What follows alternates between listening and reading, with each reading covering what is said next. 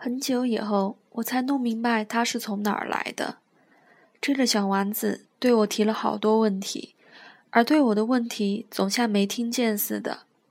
我是从他偶尔露出来的那些话里，一点一点知道这一切的。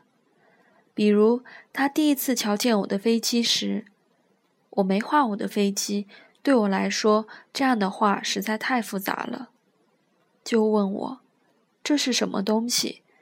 这不是什么东西，它会飞。这是一架飞机，是我的飞机。我自豪地讲给他听，我在天上飞。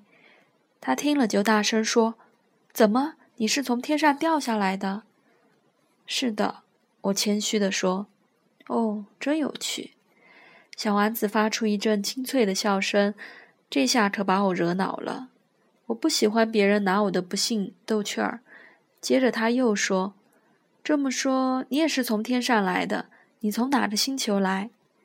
我脑子里闪过一个念头，他的降临之谜好像有了线索。我突如其来的发问：“那你是从别的星球来的喽？”可是他没有回答。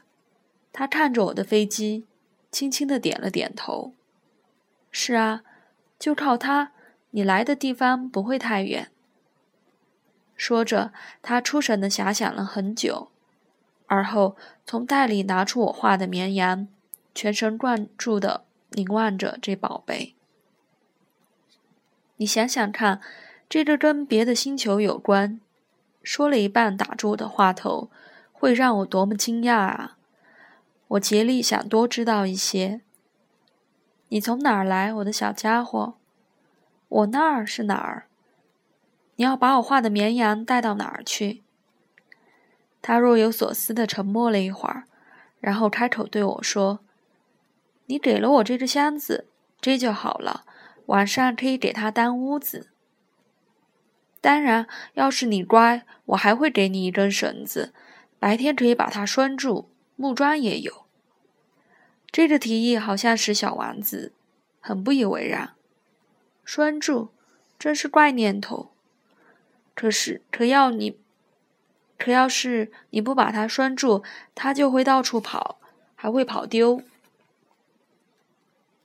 我的朋友又咯咯的笑起笑了起来。你叫它往哪儿跑呀？到处跑，笔直往前。这时，小丸子一本正经的说：“那也没关系，我那儿就一丁点儿大。”然后他又说了一句。